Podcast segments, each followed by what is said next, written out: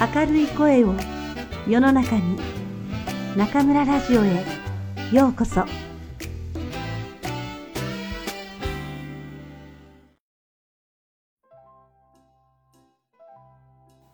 窓際のトットちゃん。黒柳徹子。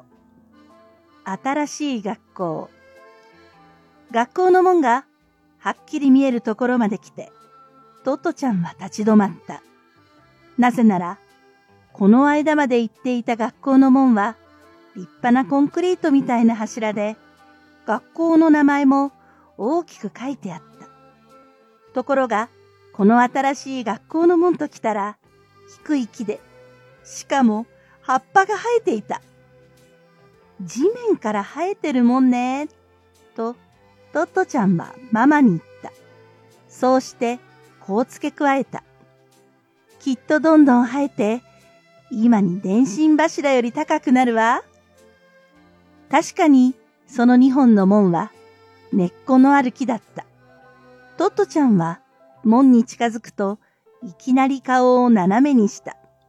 なぜかといえば、門にぶら下げてある学校の名前を書いた札が、風に吹かれたのか、斜めになっていたからだった。ともえ学園。トットちゃんは顔を斜めにしたまま表札を読み上げた。そしてママに、ともえってなーに？と聞こうとした時だった。トットちゃんの目の端に夢としか思えないものが見えたのだった。トットちゃんは身をかがめると門の植え込みの隙間に頭を突っ込んで門の中を覗いてみた。どうしよう。見えたんだけど。ママ？あれ、本当の電車？校庭に並んでるの。それは、走っていない本当の電車が6台、教室用に置かれてあるのだった。トットちゃんは、夢のように思った。電車の教室。電車の窓が朝の光を受けてキラキラと光っていた。目を輝かして、覗いているトットちゃんのほっぺたも光っていた。気に入ったわ。次の瞬間、トットちゃんは、わーいと歓声を上げると、電車の教室の方に向かって走り出した。そして、走りながら、ママに向かって叫んだ。ねえ、早く、動かない電車に乗ってみようママは驚いて走り出した。元バスケットボールの選手だったママの足は、トットちゃんより速かったから、トットちゃんが、あとちょっとでドア、という時に、スカートを捕まえられてしまった。ママは、スカートの端をぎっちり握ったまま、トットちゃんに言った。ダメよ。この電車は、この学校の教室なんだし、あなたはまだ、この学校に入れていただいていないんだから。もし、どうしてもこの電車に乗りたいんだったら、これからお目にかかる校長先生と、ちゃんとお話ししてちょうだい。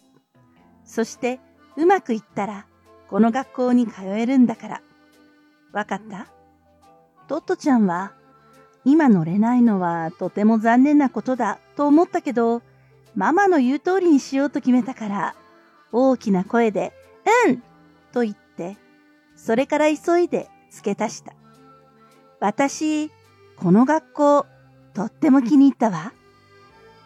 ママは、トトちゃんが気に入ったかどうかより、校長先生がトットちゃんを気に入ってくださるかどうかが問題なのよ、と言いたい気がしたけど、とにかくトットちゃんのスカートから手を離し、手をつないで校長室の方に歩き出した。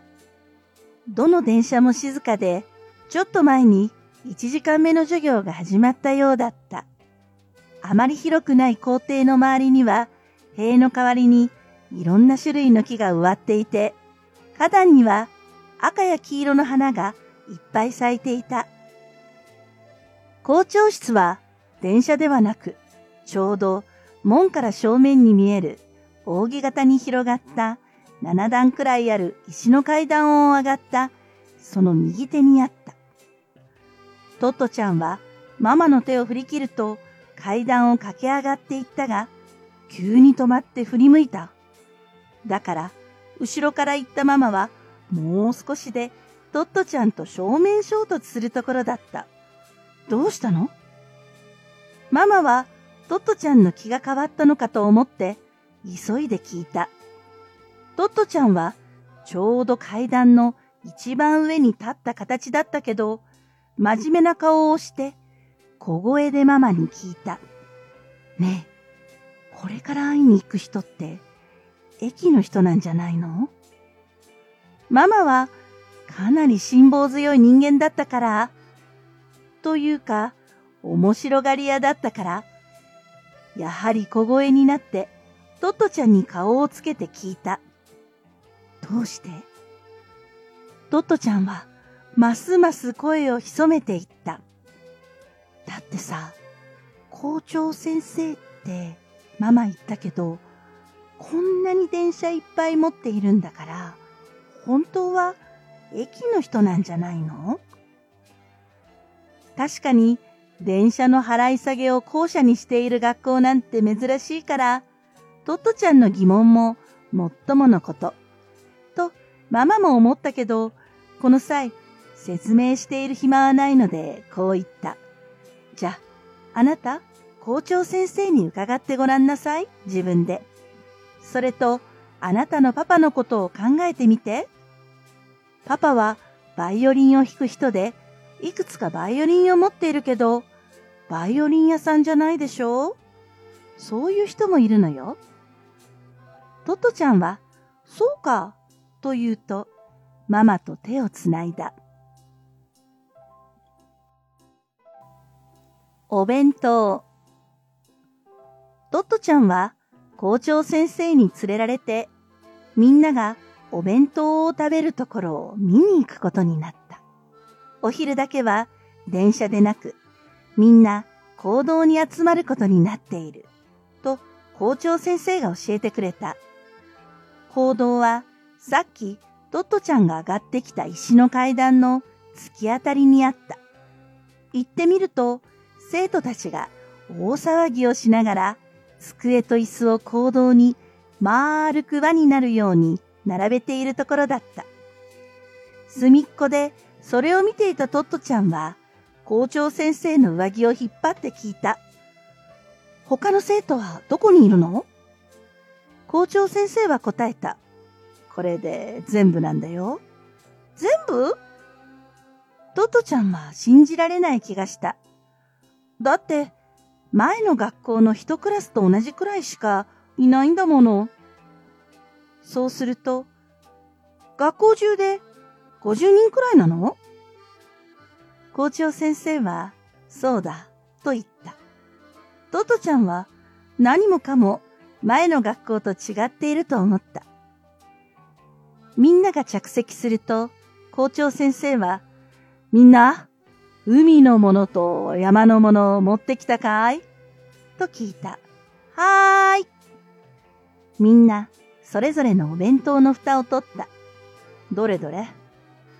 校長先生は、机でできた円の中に入ると、一人ずつお弁当を覗きながら歩いている。生徒たちは、笑ったり、キーキー言ったり、賑やかだった。海のものと山のものって何だろう？トットちゃんはおかしくなった。でも、とってもとってもこの学校は変わっていて面白そう。お弁当の時間がこんなに愉快で楽しいなんて知らなかった。トットちゃんは明日からは自分もあの机に座って海のものと山のもののお弁当を校長先生に見てもらうんだと思うと、もう嬉しさと楽しみで胸がいっぱいになり叫びそうになった。お弁当を覗き込んでいる校長先生の肩にお昼の光が柔らかく止まっていた。